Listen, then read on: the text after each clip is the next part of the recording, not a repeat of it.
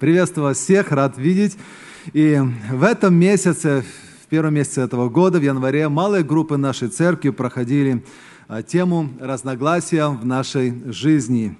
И много было обмен, обменено мыслями и дискуссий, также очень много выводов полезных было сделано. И сейчас давайте вместе с церковью порассуждаем над этой темой также.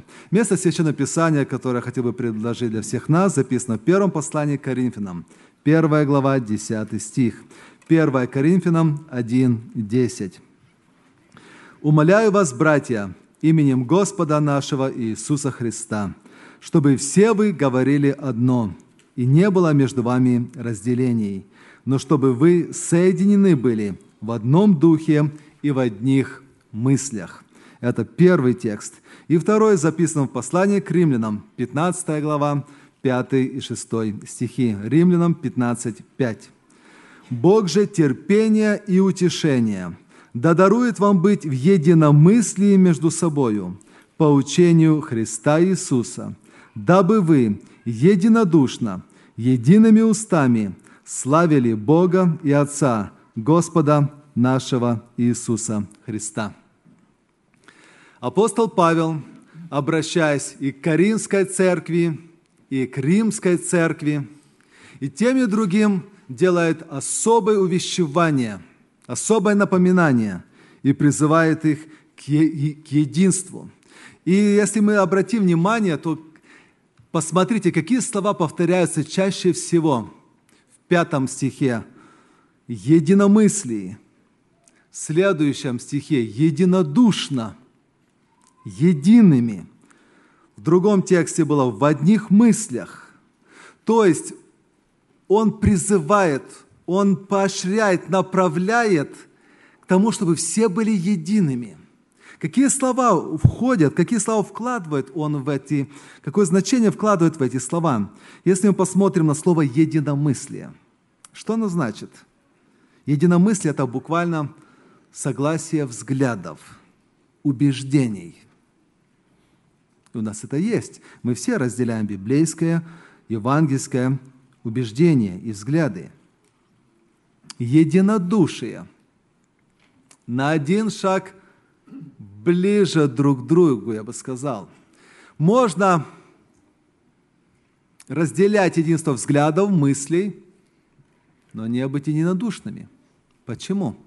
Потому что единодушие – это значит открыть душу, открыть сердце, открыть свой внутренний мир. А это очень нелегко – и особенно, когда уже был прошлый печальный опыт, то каждый следующий человек все более и более осторожно и не хотя это делает. Почему? Боится обжечься. Но Писание призывает быть единодушной.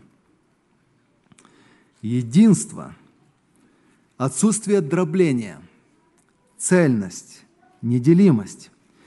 В этих словах единомыслие, единодушие, единство сокрыто корень и смысл тех слов, которые сказал Господь Иисус Христос. «Я создам церковь мою». Уберите эти три слова, и что останется от церкви? На что она будет похожа? Что может разрушить, подкопать, ослабить церковь Христову? Что может разбалансировать, рассоединить наши семьи? Что может разрушить дружеские отношения? Отсутствие единомыслия, отсутствие единодушия, отсутствие единства. И это Писание называет разногласие. Разногласие. Что это такое? Одно из аналогов на английском языке – dissension – отсутствие согласия.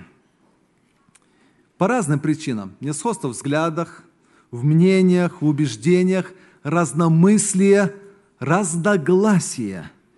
Они бывают разными, по разным поводам. Приходилось ли нам с кем-то когда-либо быть в разногласиях? Я думаю, каждому приходилось. Это бывает между друзьями, бывает в семьях, бывает на работе, бывает в церкви. Одна из частых причин, почему между друзьями происходят разногласия, даже между порой многолетними друзьями это случается. Ревность. По любому поводу. Недостаток внимания. Подозрение. Обида. Сплетни. Кто-то что-то услышал, сказал. И вспоминается одно стихотворение. Так бывает порою на хороших людей. Кто-то скажет плохое и разрушит друзей. Гибнут нежные чувства, остывает любовь от чьих-то коварных и завистливых слов. И в таких случаях, когда враг душ человеческий посылает такие коварные слова, сплетни, очень часто не питаться этими слухами, а подойти напрямую к человеку и сказать так и так и так. Вот такое слышу, вот такое говорят. Так ли это? Самый правильный короткий путь – это прямой, в простоте. И тогда есть шанс, что какие-то недоразумения будут налажены. И вполне возможно, что кто-то окажется действительно, я не пободрствовал, неправильно сказал, смолодушествовал. И будьте готовы простить и попросить друг у друга прощения и спасти эти отношения. Тоже бывает в наших семьях. По этим же причинам возникают разногласия. Нехватка внимания между супругами, между родителями и детьми, несогласие на воспитание детей. Один из папы считает, что можно, мама говорит, нет, нельзя. Отношения с родственниками сколько вызывают разногласий. Взгляд на финансы, но чаще всего потому, что не по-моему что-то где-то как-то произошло. Почему они происходят, эти разногласия? В чем их глубинные, самые глубокие причины.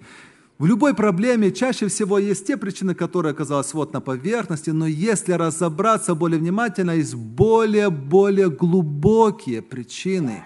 И вот в них порой вся суть. И если те глубинные причины убрать или исправить, то и вот эти внешние, они уйдут сами собой. Почему же они происходят? Эти разногласия. Писание говорит, что разногласия могут быть признаком, результатом, индикатором слабой духовности нас самих. В 1 Коринфянам 3 глава 3 стих апостол Павел говорит, «Ибо если между вами зависть, споры, разногласия, то не плотские ли вы, не по человеческому ли обычаю рассуждаете?» Как, Павел, ты можешь знать, что эти люди плотские, что они не духовные. Как ты судишь? Он говорит, вот есть индикатор, показатель. Между вами разногласия. В этой церкви разногласия. Значит, вы поступаете по человеческому обычаю. Вы не решаете вопросы как духовные. Если бы вы были духовные, то уже давно бы этих вопросов не было. Но так как они до сих пор есть, поэтому я сужу, что вы, дорогие братья, плотские. Библия прямо называет разногласия делами плоти. Галатам 5 глава с 19 по 21 стихи. «Дела плоти известны. Они суть прелюбодеяние, блуд, нечистота, непотребство, идолослужение, волшебство, вражда, ссоры, зависть, гнев, распри, разногласия». Предупреждаю вас, как и прежде предварял, что поступающие так Царство Божие не наследуют. Означает ли это, что любое разногласие – это признак бездуховности? Всякое ли разногласие является делами плоти? Какие из них можно назвать делами плоти, какие нет? Какие из них ведут к погибели, а какие нет? Ведь все не так-то просто в этой жизни. Вспоминаются примеры жизни израильского народа. В 4 главе книги Судей описано состояние Израиля, который уже долгое время погряз в грехах. И 20 лет они были в порабощении под гнетом Иовина, царя Ханаанского. И в то время Господь поставил судьею Девору. Единственный пример, случай во всей истории Израиля, когда судьей была женщина Девора пророчица. И Бог через нее дал повеление, чтобы не она, а мужчина, варак, пошел на войну и, и убрал этот гнет. После многих сомнений, колебаний он пошел, она пошла с ним. Он позвал другие племена, другие колена. Кто-то пришел, кто-то не пришел. Господь дал сокрушительную, удивительную победу, когда 10 тысяч победило огромное полчище, которому счета нет. Это была очень вооруженная армия, 900 железных, не деревянных, железных колесниц. Это технически была очень-очень оснащенная, сложная армия. Все это погибло, все это потерпело поражение. И затем в пятой главе 15 и 16 стихи мы читаем часть песни Деворы. Деворы. «И князья из Сахаровы с Деворою, и Сахар так же, как враг, бросился в долину Пешей, а в племенах Рувимовых большое разногласие. Что сидишь ты между овчарнями, слушая бление овец? В племенах Рувимовых большое разногласие». И этот Дух Святой через Девору показывает и говорит, какое неодинаковое было состояние в Израиле. Некоторые племена, некоторые колена пошли с готовностью, пошли на этот бой, на этот труд, но не все пошли. И Писание четко отслеживает тех, кто сражался, кто был готов и кто не был готов, кто остался. И причина, почему Рувим остался, он был вне большое разногласие большое разногласие. То же происходит и в наши дни, когда Господь знает, кто активно противостоит этому миру и борется, а кто просто так сидит. И причина проблем, почему Рувим остался, разногласие. Что сидишь ты? Если посмотреть на английский перевод, там говорится great results of heart, то есть большие решения, как бы сомнения сердца. Это разногласие было в глубине. Кто-то говорил, возможно, пойдем. Да нет, нечего, это опасно. Куда, куда вы идете? Нет, давайте останемся. Нет, оно того не стоит. Внутренние разногласия. И с них я хочу начать, дорогие братья и сестры. Нет ничего хуже, когда в сердце у человека, внутри него, внутри личности, его постигло это разногласие. Когда он сбился с пути, потерял ориентацию, ориентиры, потерял курс, когда он потерялся в сам себе самом. То, во что вчера еще он верил, было, казалось бы, так незымлемо, а теперь подлинно ли, подлинно ли, могу ли я затемить и могу ли, начинается сомнение, дьявол действует. Когда, казалось бы, возможно, и греха-то никакого не делал, но ты понимаешь, что внутри весь разобран и опустел. У тебя внутри разногласия, нет той решимости, нет того единодушия, следования за Господом – как быть в такой ситуации? Обращаться к Господу и к Его Слову. Давайте еще раз вернемся в посланию Галатам, 5 глава, с 19 по 26 стихи, и прочитаем этот отрывок о делах плоти весь более внимательный до конца.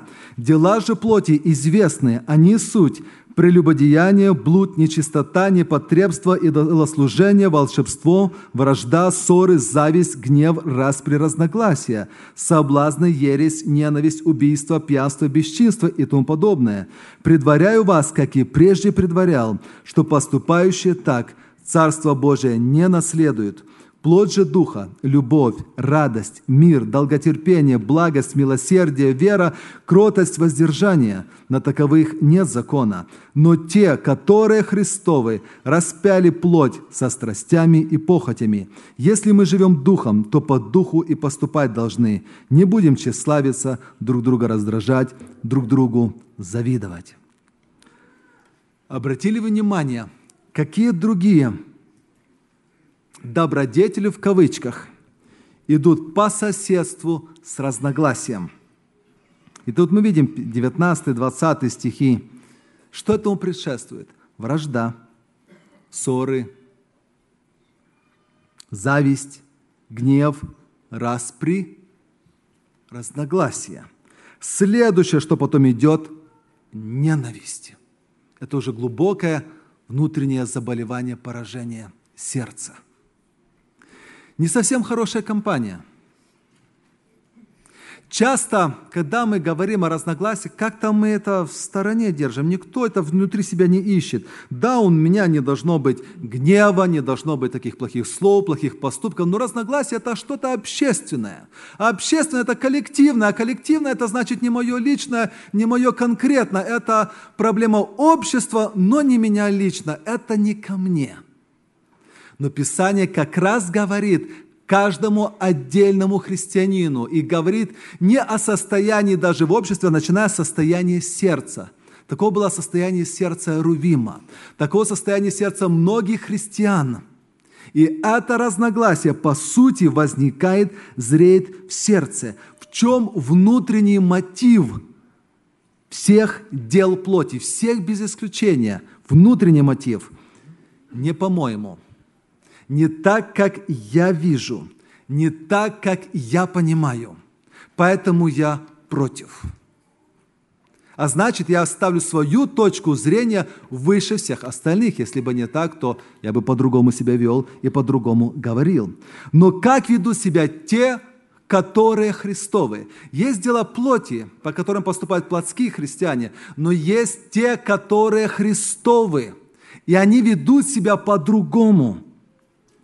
Те, которые Христовы, они начали с того, что они распили плоть. Они начали с этого своего внутреннего духовного мира. Что значит распять плоть со страстями и похотями? Это означает, что когда мы обращаемся к Господу, посредством крещения Духом Святым происходит отождествление христианина со Христом в Его смерти на кресте и воскресении. С Ним мы умираем, и с Ним мы воскресаем. Я сораспялся Христу. И мой плотской грешный человек, ветхий мой человек, он там на кресте распрят. Вместе с эгоизмом, с плотской натурой, нашему егу, нашему эгу, нашему я – объявлена бескомпромиссная, жесткая волна. Что взамен у тех, которые Христовы? Если они распинают свое «я», свою гордыню, то что взамен? Писание говорит смиренно-мудрее. Мы учимся смиренно-мудрию. Филиппийцам 2.3. «Ничего не делайте по любопрению но, или по тщеславию, но по смиренно-мудрию. Почитайте один другого высшим себя». Это невозможно, если мы не по смиренно-мудрию. Этому надо учиться. Что такое смиренно-мудрие? Смирение в мыслях, смирение в сердце, смирение в моем внутреннем человеке. Луки 22 глава, 24 стих. Ученики, которые следовали уже не один месяц, а может и год за Христом, много слышали, много чему учились, и вот мы видим, 22 глава, 24 стих. «Был же и спор между ними, кто из них должен почитаться больше». Дорогие братья и сестры, можем много лет следовать за Христом, но ветхая натура, амбиции, честолюбие так просто не сдается – оно не просто так не уходит, оно бьется и сидит в нас до последнего. И где только можно, при любой возможности, оно проявляется и дает знать. И только мы духовно начинаем немножко ослабевать, оно тут же растет, тут же заполняет все место. Амбиции человека всегда растут незаметно для нас самих. Мы не замечаем – когда что-то внутри нас меняется, и мы становимся более амбициозными, более честолюбивыми, более своемравными. Наше сердце становится более... Это из-под из-под происходит и обнаруживается уже как раз-таки в конфликтах, в ситуациях, когда оно выплескивается. И мы смотрим, а я раньше так себя не вел. Я раньше таким не был. Посмотрим на другой текст Священного Писания, Деяния, 15 глава, 1 и 2 стихи. Жизнь первоапостольской церкви. Мы часто берем пример, часто идеализируем первоапостольскую церковь. Действительно, есть чему поучиться. Действительно, это образец пребывания в Господе, но не все было так гладко. Дьявол никогда не оставляет попытки внедриться и разобщить церковь изнутри. И это началось буквально сразу же, с первых дней церкви. Некоторые, пришедшие из Иудеи, учили братьев, если не обрежетесь по обряду Моисееву, не можете спастись. Когда же произошло разногласие и немалое состязание у Павла и Варнавы с ними, то положили Павлу и Варнаве и некоторым другим из них отправиться по всему делу к апостолам и пресвитерам в Иерусалим. Не просто спор, не просто библейская богословская дискуссия, но разногласия, переросшее в немалое состязание. Кто затеял это разногласие? Кто был виноват? Не Павел, не Варнава.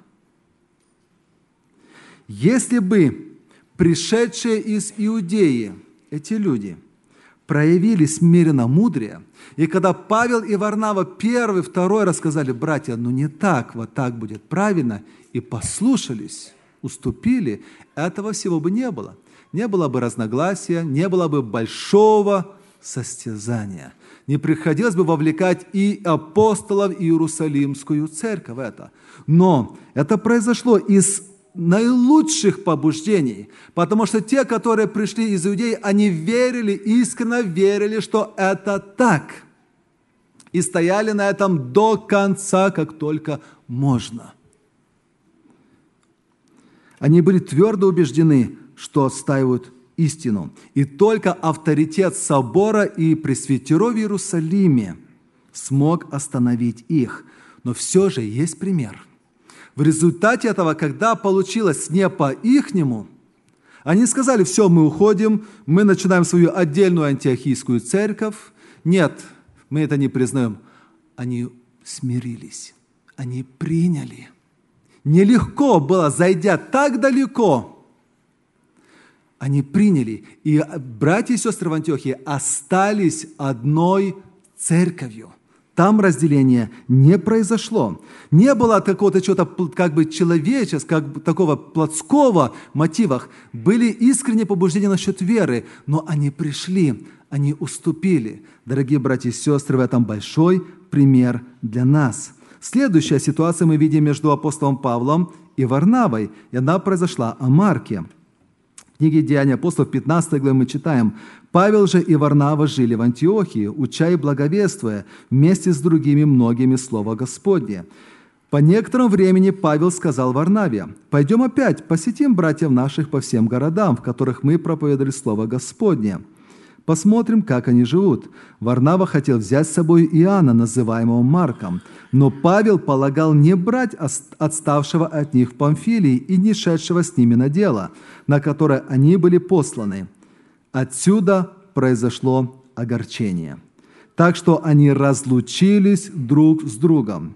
И Варнава, взяв Марка, отплыл в Кипр, а Павел, избрав себе силу, отправился, быв поручен братьями благодати Божией и проходил Сирию, Киликию, утверждая церкви. Тоже очень щекотливая ситуация. Павел и Варнава, два ближайших друга – Сколько Варнава помогал Павлу, сколько он его поддерживал. Как только Павел обратился, Варнава первый взял его под крыло. Варнава называется муж добрый. Это был особо богобоязненный, уважаемый человек а, в первой христианской церкви. Они вместе много совершали, но вот у этих людей произошло огорчение. Кто бы мог подумать? Настолько огорчение, что они разлучились друг с другом. Из-за кого? Из-за чего? Из-за племянника, из-за родственника. Дело в том, что Иоанн Марк был племянником Варнавы. И в доме его матери собиралась первая Иерусалимская церковь. Когда они уже раньше, а Павел и Варнава шли, брали с собой Марка в первое миссионерское путешествие, то он, не выдержав трудностей в Памфилии, отстал и ушел и вернулся назад. И апостол Павел видел, что он еще не готов. Не было ничего против такого личного, просто он не готов, но Варнаве сильно хотелось взять. Это дядя, племянник, не знаем почему еще, по каким причинам, но один, говорю, не готов, другой не хотел отпускать. И пришлось им разойтись. Это разногласие. При всем огорчении, оно не сопровождало делами плоти и не переросло во вражду. Павел и Варнава не стали врагами, они не прекратили общаться, они не прекратили приветствие друг с другом, они не прекратили молиться друг о друге. Они просто поняли, что на данный момент let's agree to disagree, как говорят американцы, давай согласимся на то, что сейчас мы не можем. И они просто поняли, лучше для дела. Тот пойдет в эту сторону, тот пойдет в эту сторону. Иногда так бывает в наших человеческих отношениях, когда это не что-то греховное, просто несогласие по организационным вопросам, по житейским вопросам, разные взгляды, вкусы, понимание. Тот видит, что нужно круглое, тот говорит, что нужно квадратное, то, что нужно белым, а тот нужно покрасить серым, тот нужно сделать сначала вот это, а тот нет, сначала это. Иногда бывает – что мы не можем сойтись в таких житейских вопросах. Как христиане, как мы должны поступить? Павел и Варнава дают пример. Иногда бывает хорошо, ты делай вот это дело, ты это. Ты пребывай в вот этом служении, я буду пребывать в вот этом служении. Но мы остаемся братьями, мы остаемся в мире, мы приветствуем и вмещаем друг друга. Что же мы видим позже? А после Павел настойчиво просил Тимофея, чтобы Марк прибыл к нему. «Марка возьми и приведи с собою, ибо он мне нужен для служения». Прошло время, поменялась ситуация, и он с удовольствием, с радостью позвал Марка. Почему? У Марка тоже кое-что произошло. Он тоже подрос и житейски, эмоционально, и духовно. И апостол Павел принял, он любил его. То есть, когда бывают разногласия, не должны допускать личный элемент, личную неприязнь. Это не по-евангельски. Писание говорит, что согласие намного важнее разногласия. И призывает нас к не, не к разногласиям, а к согласию. Писание учит Титу 2.1. «Ты же говори то, что сообразно со здравым учением». Во-первых, мы все должны быть в согласии с учением Господа, со Словом Божьим. Это номер один. Во-первых, Слово и учение. Мы не можем допустить, что разномыслие в доктринах, в понимании Писания, но очень хорошие люди, давайте будем вместе. Это не межденоминационная церковь. Это церковь, основанная на Слове Божьем, которая имеет конкретные позиции по всем библейским вопросам. Писание говорит, чтобы мы были единомышленны между собой и имели согласие. Наконец, будьте все единомысленны, сострадательны, братолюбивы, милосердны, дружелюбны и смиренно мудры. Не только в духовных, но и в житейских вопросах мы должны стремиться. Будьте все. Не большинство, никто может, никого характер с характером получается. Будьте все. И если характер не позволяет, нужно работать над моим характером. Но будьте все единомысленны, потому что Господь создал церковь, и церковь – это тело. И залог правильной работы этого тела, когда все органы, все члены в согласии, в единодушии, все должны стремиться к этому. Иисус Христос молился об этом же своему Небесному Отцу. Не о них же только молю, но я верующих в Меня по слову их, да будут все едино, как Ты, Отче, во мне, и я в Тебе, так и они да будут в нас едино. Да уверует мир, что Ты послал меня, и славу, которую Ты дал мне, я дал им, да будут едино, как мы едино. Я в них, и Ты во мне, да будут совершенны воедино, да познает мир, что Ты послал меня и возлюбил их, как я, как, воз, как возлюбил меня». Интересно, как Господь говорит, путь единства. Их единство между собой, этих несовершенных людей, которые взяты от мира, с разными характерами, с разными привычками, но они должны начать путь к единству, и он идет в Господе. Да будут в нас едино. В Боге Отце и Сыне Иисусе Христе и Духе Святом. Да будут в нас. Чем ближе мы приближаемся к Господу – тем ближе мы приближаемся друг к другу. Тем больше меняется наше сердце, который становится и смиренным, и сострадательным, и братолюбивым, и милосердным, и дружелюбным, и смиренно-мудрым. Это все дает Господь, это дает Иисус Христос. Поэтому, дорогие братья и сестры, подытоживая тему о разногласии, давайте перестанем думать, что это коллективная проблема, общественная проблема. Она начинается с каждого из нас лично. И я должен заглянуть не в сердце соседа, не в сердце другого брата и сестры на другой лавочке – а в свое собственное сердце, внутрь самого себя и спросить, Господи, не я ли? Что движет моим разномыслием, если оно случается? Что движет? Какие внутренние глубинные мотивы? Хорошо, если это желание стоять за правду, за истину во Христе, за чистоту учения – в таких моментах Писание дает нам право оставаться при своем мнении и быть несогласными, опираясь на Слово Божие, потому что мы стоим на твердых евангельских позициях. Но даже при этом, когда у нас и доктринальные различия, мы должны избегать неприязни. Лично неприязни быть не должно. Мы должны сохранять любовь и дружелюбие к другой стороне, с которой мы не согласны. Но бывает и так, что стояние за правду – предлог, который на поверхности, а внутренние причины – другие. И тогда мы должны посмотреть, если это обида, неприятие, то тогда оно плотское разногласие, плотское разномыслие. Мы должны покаяться, как бы трудно это не было. Труднее всего человеку это покорить, победить самого себя – смириться самому себе в глубине своего сердца. Бывает и так, что разногласия чисто практические, организационные, житейские. И эти вопросы, если мы посмотрим, они не приближают нас ко Христу, не удаляют. Так или иначе, дело вкуса или человеческих понятий. И в таких случаях Писание говорит, а не лучше ли уступить? А не лучше ли из любви, из милосердия, из братолюбия, смиренномудрия где-то уступить и этим самым приобрести брата, сестру, сохранить этот мир, чтобы лукавый не воспользовался этим. Дорогие братья и сестры, путь, выход из этого – возрастание в Господе, возрастание в любви.